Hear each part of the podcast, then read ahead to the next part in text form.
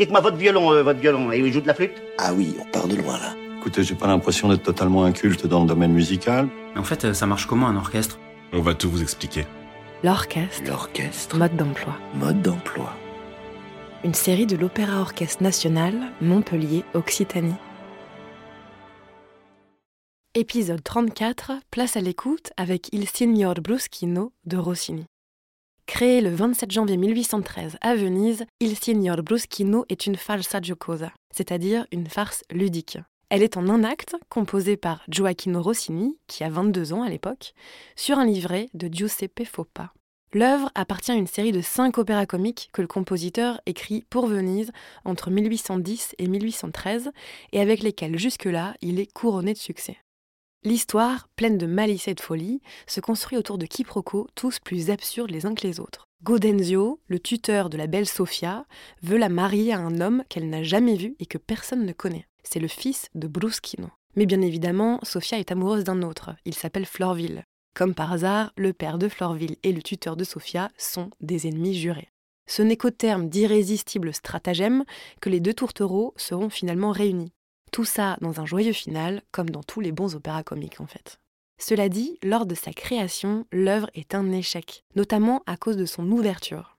À des fins comiques, Rossini a en effet demandé aux deux parties de violon de l'orchestre de frapper les cordes et les pupitres avec leurs archets. Et cet effet de percussion qu'on peut entendre tout au long de l'ouverture scandalise les critiques de l'époque. L'un d'entre eux écrira d'ailleurs Nous pouvons simplement dire qu'il est incompréhensible qu'un maître ait pu composer une aussi indigente ouverture, dans laquelle les musiciens de l'orchestre frappent sur leur pupitre.